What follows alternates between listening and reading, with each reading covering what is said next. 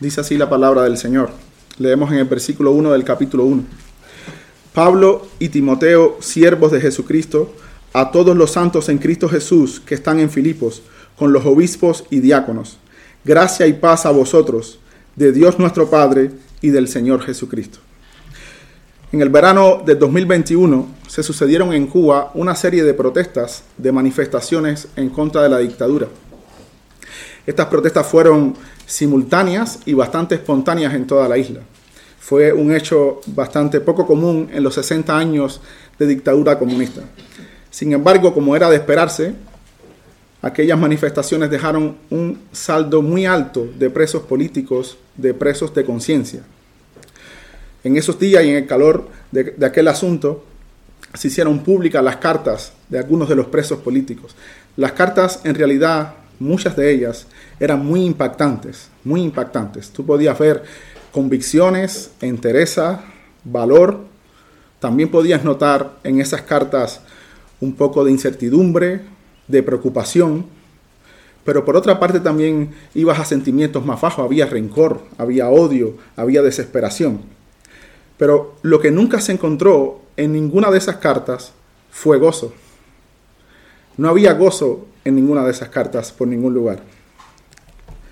Esta carta que vamos a estudiar se le conoce como la carta del gozo.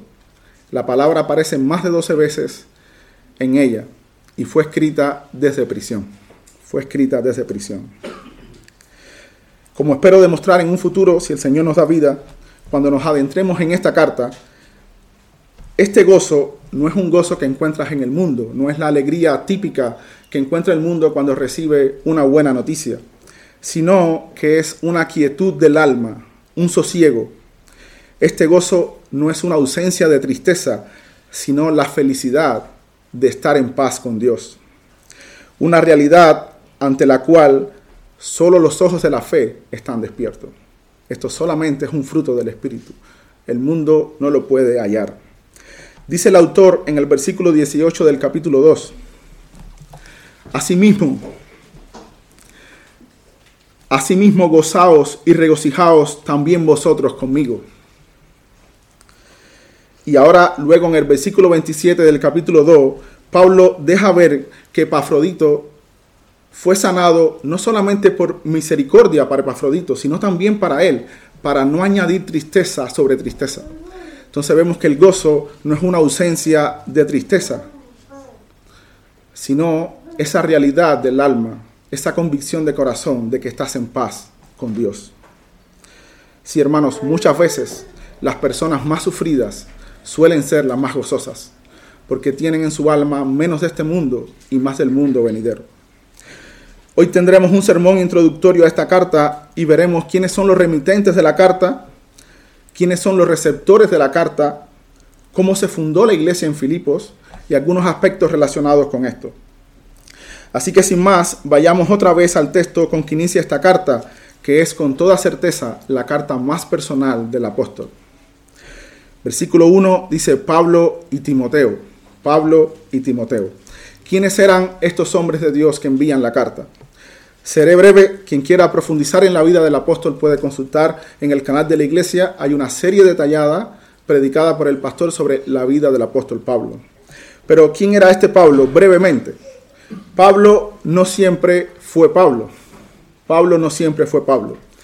Conocido anteriormente como Saulo de Tarso, era un judío de la tribu de Benjamín, circuncidado al octavo día en cuanto a la ley, fariseo, en cuanto a la justicia que es por la ley irreprensible, aventajaba incluso a muchos en su nación en cuanto a las tradiciones de sus padres y en cuanto a celo perseguidor de la iglesia, en cuanto a celo perseguidor de la iglesia. Pero un buen día iba de camino a Damasco y el Señor se le apareció en el camino, se le apareció en persona.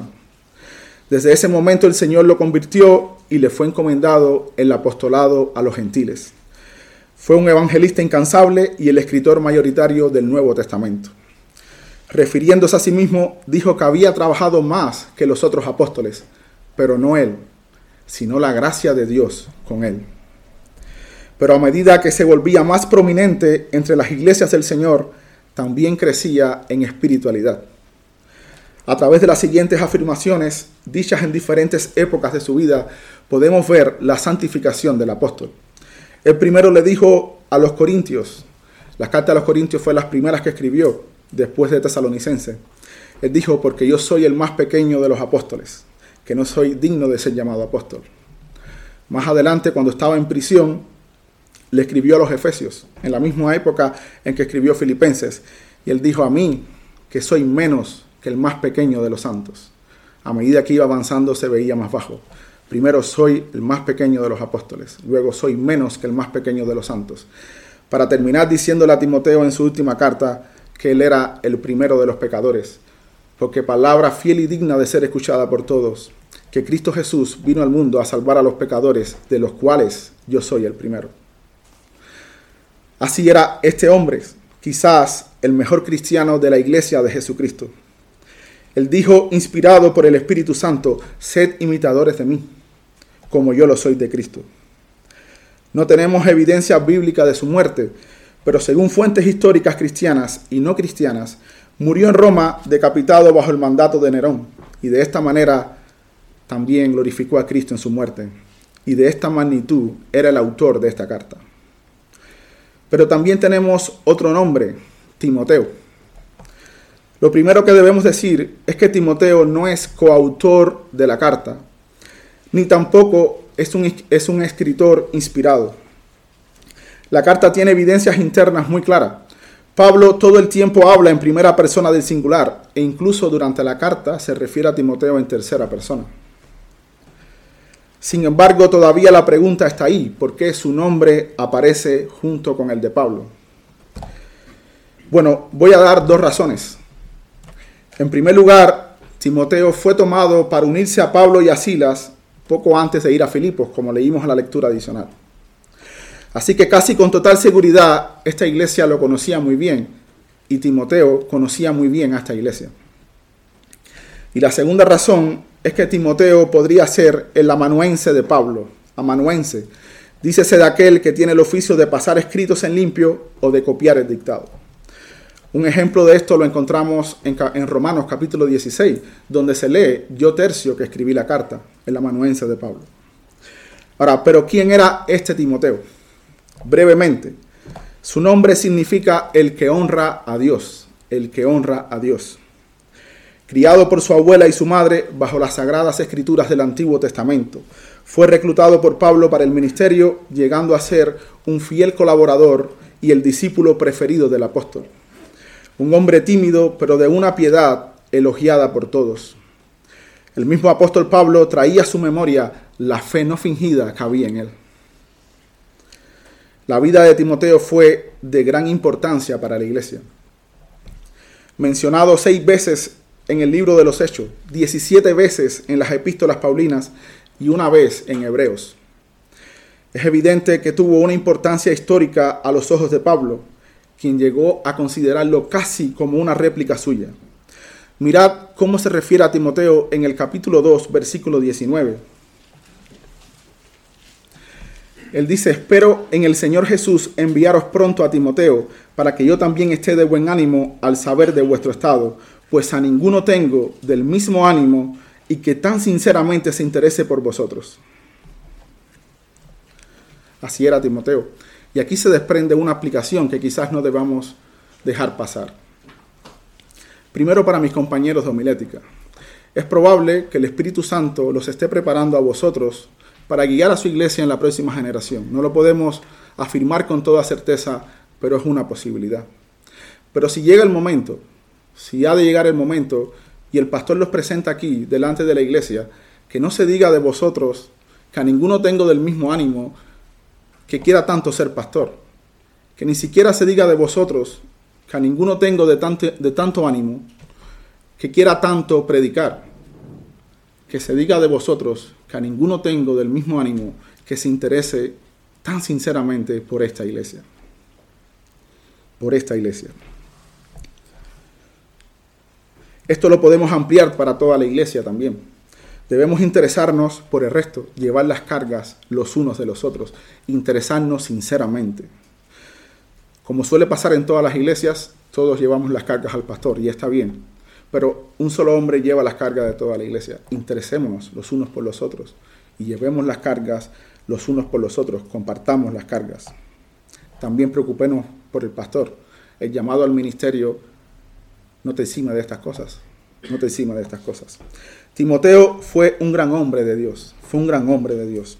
Según la tradición, sufrió el martirio en Éfeso unos 30 años después de recibir las últimas cartas del apóstol por oponerse a la adoración de la diosa Diana. Él retuvo firme hasta el fin su confianza del principio. De este calibre espiritual eran estos hombres.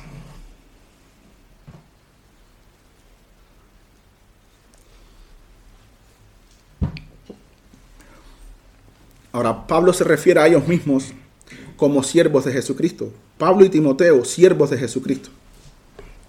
Muchas veces Pablo tuvo que defender su apostolado. En muchas de sus cartas él tuvo que defender su apostolado. Pero aquí no había necesidad. La iglesia de Filipo lo sabía muy bien y de hecho apoyaba económicamente a Pablo en su ministerio.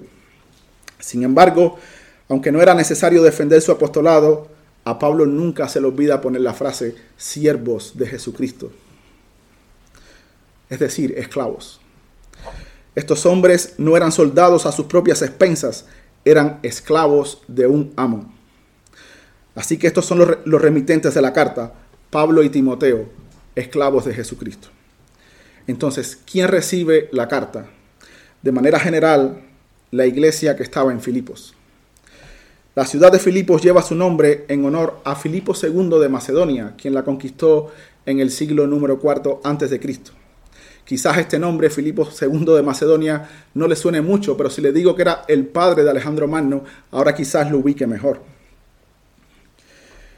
De hecho, como esta ciudad era rica en oro, patrocinó muchas de las conquistas militares de esa familia. Luego fue tomada en el siglo II por los romanos, algunos historiadores afirman que la ciudad cayó en cierto olvido durante los siguientes 100 años. No encontramos documentos que, se refieran a la ciudad. Pero en el año 42 a.C. se libra una importante batalla que pondría fin a la república y daría comienzo a lo que es el imperio romano, o a lo que fue el imperio romano. Luego Filipo tomó la deseada categoría de colonia romana. Por tanto, sus habitantes estaban libres de impuestos y eran legalmente ciudadanos romanos. Muchos de los veteranos de guerra se quedaron viviendo allí. En la época de Pablo había un importante camino romano que atravesaba la ciudad, y aunque la lengua oficial era el latín, la mayoría hablaba griego. Menciono estos datos para que vean la providencia del Señor. Gracias a que había una gran ruta comercial y que se hablaba en griego, el Evangelio luego llegó de una manera más fácil. Ahora, ¿cómo se fundó la iglesia en Filipos? La que vendría a ser la primera iglesia en Europa. Pues hemos visto el relato en la lectura adicional. Pablo quería ir a otros lugares, pero el Espíritu Santo se lo impidió. Le dio una visión de un varón de Macedonia, pasa a nosotros y ayúdanos. Y así fue como se encaminó a Filipos. También vimos en la lectura adicional la historia de tres convertidos, Lidia, la divina y el carcelero, y el carcelero, y aunque solo se nos narra la historia de ellos tres, es fácil ver por el contexto que muchos otros fueron convertidos también. Ahora, Pablo se refiere a esta iglesia como los santos en Cristo Jesús que están en Filipo. Los santos en Cristo Jesús que están en Filipos. Vamos a analizar esto por partes. La mente de Pablo era muy teológica. El trasfondo de cada palabra, de cada frase que usa, es profundamente teológico. La primera palabra que usa Pablo es santos. Santos. Tenemos que descartar rápidamente qué cosa no es santo. ¿Qué cosa no es santo? Santo no es una persona a la que la jerarquía eclesiástica lo ha calificado así, luego de cumplir con ciertos estándares durante toda su vida. Esto no es un santo. Tampoco hay diferentes clases de santos sí hay diferentes estados de santificación, pero no diferentes tipos de santos. Pero ¿quiénes son los santos? Aquellos que han sido apartados y consagrados a Dios. Israel fue apartado de entre todos los pueblos, la casa de Aarón fue apartada dentro de todas las casas, y hoy también los cristianos son apartados para consagrarse al Señor. ¿Se dan cuenta? Los santos son aquellos que son apartados para Dios. Salmo 65, versículo 4. Bienaventurado el que tú escogieres y atrajeres y atrajeres hacia ti para habitar en tus atrios. Pero estos santos están en Cristo. Estos santos están en Cristo. No se pueden leer las cartas de Pablo sin notar lo frecuentemente que usaba estas frases. Las frases en Cristo, en Jesucristo, en el Señor. En Cristo Jesús se encuentra 48 veces en las epístolas paulinas. En Cristo solamente 34 y en el Señor 50. Está claro que para Pablo ahí estaba la esencia del cristianismo. Un comentarista llamado Marvin Vincent dice que cuando Pablo decía que el cristiano está en Cristo, quería decir que el cristiano vive en Cristo como el, el ave vive en el aire, el pez en el agua y las raíces del árbol están en la tierra. Lo que hace al cristiano diferente es que siempre y en todas partes es consciente de estar rodeado de la presencia de Jesucristo. Un santo no es un santo en su propia justicia, sino en la de Cristo. Un budista no alega estar en Buda, ni un musulmán declara que está en Mahoma. Puede seguir fielmente las enseñanzas y el ejemplo de esos líderes, pero no, están en ellos. Sin embargo, un cristiano sí está en su Señor, porque ha sido hecho con él un espíritu. Gálatas capítulo 2, versículo 20. Con Cristo estoy juntamente crucificado, y ya no vivo yo, mas vive Cristo en mí. Ahora, estos santos en Cristo Jesús están en Filipos. En Cristo y en Filipos, en Cristo y en Madrid. Se dan cuenta, el cristiano está sentado con Cristo en los lugares celestiales, pero también está aquí. Es el ya, pero todavía no, que dicen los teólogos. En el pasado, algunos pensaron que la mejor manera de ser santo era retirarse al monasterio. Se fueron a las montañas y se aislaron esperando no encontrar más, más tentación allí. Adivinen qué hallaron en la soledad de sus habitaciones. Corrupción. La llevaron consigo. La llevaron consigo. No es lo que entra por la boca lo que contamina al hombre, es lo que sale lo que contamina al hombre. La reforma trajo de nuevo la piedad a la vida del creyente común y corriente. Cuando ellos estaban en Filipos, eran santos. Cuando estemos aquí en Madrid, también somos santos. Recuerda, cuando estés aquí en la iglesia, eres santo. Cuando salgas afuera, también. Cuando estés en tu trabajo, eres santo. Estás en Cristo Jesús. Cuando estés en la escuela, si tú eres convertido, también estás en Cristo Jesús. Cuando estés con tus vecinos, también. Pablo le escribe esta carta a los santos en Cristo Jesús que están en Filipos. Pero a continuación separa dos grupos dentro de ellos, obispos y diáconos. Obispos y diáconos. Y estos son los dos oficios de la iglesia. Dígame si alguno de vosotros ve aquí algún pastor de jóvenes o algún líder de alabanza o algún otro oficio. Solamente dos oficios. Cuando Pablo le escribe a Timoteo acerca de cómo debe conducirse en la iglesia, que es la casa de Dios, él le da los requisitos solamente para dos oficios, el oficio de diácono y el oficio de obispo, y ninguno más. Pues si alguno puede estar confundido, obispo y pastor es la misma persona. Las escrituras se refieren al obispo o a ese oficio de pastorado con tres palabras, anciano, obispo y pastor. Son la misma persona. No lo vamos a buscar, pero luego lo puedes revisar en Hechos 20. Ahí Pablo demuestra que usando los tres términos está hablando de la misma persona, los pastores o los ancianos o los obispos de Éfeso. Ahora, ¿cuál es la diferencia entre obispos y diáconos? ¿Cuál es la diferencia? Que uno está encargado del ministerio de la palabra y del gobierno de la iglesia, los obispos o pastores o, o ancianos, y el diácono está encargado de servicio, de la misericordia, del ministerio de la misericordia. Entonces solamente hay estos dos oficios. Pero ahora hay una pregunta. Y los hermanos que nos paramos aquí también a enseñar. Bueno, nosotros somos maestros, somos dones. Y como tal, estamos subordinados al gobierno de la iglesia, es decir, a los pastores o a los ancianos. Entonces, no somos oficiales, somos dones que los ancianos de la iglesia administran para beneficio de la iglesia. Efesios capítulo 4, ahí lo pueden encontrar. Ahora, creo que se nos puede llamar maestro, como se le llaman a los maestros en la iglesia de Antioquía, lo pueden encontrar en Hechos 13. Habían allí profetas y maestros. Pero como tal, no somos un oficio, somos un don que la clase gobernante o el oficio de, de los ancianos usan para beneficio de la iglesia y nada más. Entonces, necesitamos orar para que Dios nos dé diáconos y también nos dé más pastores para que alivien las cargas y ayuden al otro pastor que tenemos en la iglesia. Pero estas cosas las debemos pedir en oración, aquel que da dones a los hombres. Nunca deberíamos fabricarlos nosotros, nunca deberíamos fabricarlos. Pedir en oración y tener paciencia, que si el Señor quiere, nos los dará.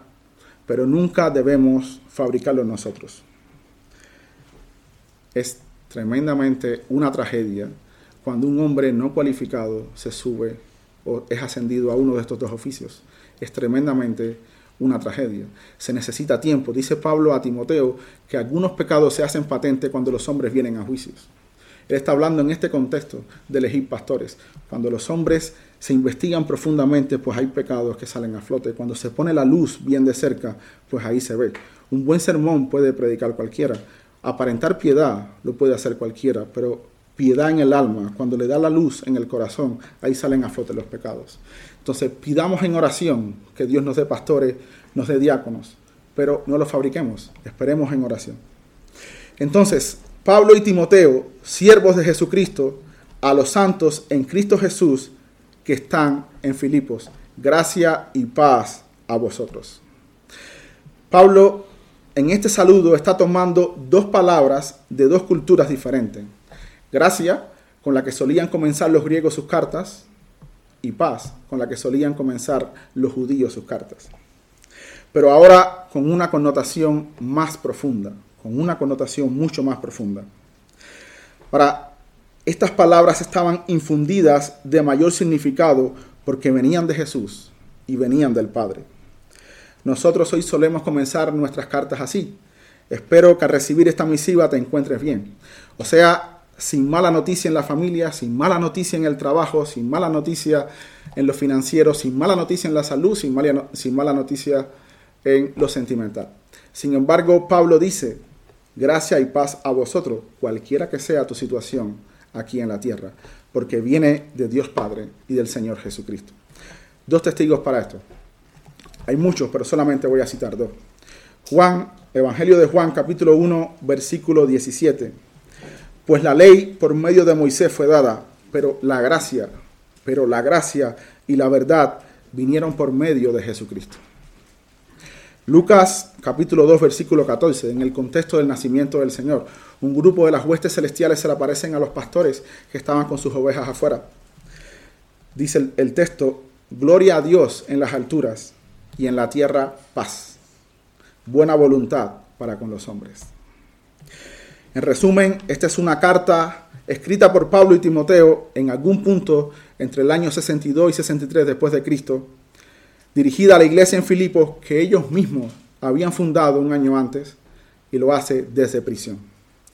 Ahora, ¿qué enseñanza podemos sacar de estos primeros versos? Bueno, la primera aplicación que quiero traer es acerca de algunos de los miembros de Filipos. De algunos de los miembros de Filipos. Tenemos a una mujer de negocios, Lidia, próspera. Tenemos también a una adivina, se intuye que era de las clases más bajas de la sociedad, de las más animistas. Y también tenemos un funcionario del gobierno, el carcelero. Gente muy diferente entre sí, también eran de diferentes nacionalidades. Lidia era de Tiatira, y recuerden que allí en Macedonia habían macedonios, pero también romanos que se habían quedado después de la guerra. Sin embargo, una iglesia, una sola iglesia. La iglesia en Madrid no es muy diferente, no es muy diferente. Tenemos muchas nacionalidades, trabajamos en las más diferentes esferas, pero somos una iglesia, somos una iglesia. Así le ha agradado al Señor y así Él demuestra su poder. Personas tan diferentes en una sola iglesia. El mundo nunca se puede unir para hacer el bien, sí para hacer el mal. Muchas veces se unen y están todos de acuerdo para hacer el mal, pero el mundo nunca se ha podido unir para hacer el bien, solamente en la iglesia de Jesucristo. Y así Él demuestra su poder. Así Él demuestra su poder. La segunda aplicación, quiero referirme a las implicaciones de estar en Cristo. Antes lo había analizado en un sentido. Te había dicho que eres un santo en Cristo, pero recuerda que también estás en Madrid y tienes que demostrar tu vocación cuando vivas en esta ciudad. Sin embargo, ahora quiero analizarlo en, el sentido contrario. Alguien puede pensar que está aquí en Madrid, en esta iglesia de sana doctrina, y se ha apartado del mundo. Y tengo en mente, tengo en mi mente en especial a nuestros hijos, que vienen cada domingo a esta iglesia, son restringidos en su vida por sus piadosos padres. Vosotros pueden parecer santos y están en esta iglesia, pero ojo, tienen que estar en Cristo también. En Cristo y en Filipos, en Cristo y en Madrid en Madrid y en Cristo. No es porque tus padres sean piadosos, no es porque perteneces a esta iglesia y vienes a esta iglesia de sana doctrina. Tienes que estar en Cristo. Tienes que estar en Cristo. Ahora, para aquellos que están en Cristo, quiero terminar con una pregunta. ¿Y qué si esta carta no se hubiera escrito? ¿Y qué si esta carta no se hubiera escrito? porque en esta carta encontramos algunos de los textos más memorables del Nuevo Testamento. Textos que creyentes han atesorado a lo largo de la historia en lo más profundo de su corazón. Quiero recordarles algunos para que reaviven su amor por la palabra y en especial por esta carta que si el Señor lo permite comenzaremos a estudiar. Capítulo 1, versículo 6. Capítulo 1, versículo 6 estando persuadido de esto, que el que comenzó en vosotros la buena obra, la perfeccionará hasta el día de Jesucristo. Un arma importante para la perseverancia de los santos. Capítulo 1, versículo 21. Porque para mí el vivir es Cristo y el morir es ganancia. Textos memorables que los creyentes han abrazado. Capítulo 1, versículo 29 porque a vosotros os es concedido a causa de Cristo no solo que creáis en Él, sino también que padezcáis por Él. Se os es concedido que creáis en Él. Armas poderosas para defender las doctrinas de la gracia, el verdadero Evangelio. Capítulo 2, versículo del 5 al 11. No lo voy a leer por tiempo, pero ¿qué texto este? ¿Cuántos sermones en el pasado se predicaron por este texto? La humildad de Jesucristo, la humildad del Señor capítulo 2, versículo 13. Porque Dios es el que en vosotros produce así el querer como el hacer por su buena voluntad. Más textos para defender las doctrinas de la gracia. Capítulo 4, versículo 13.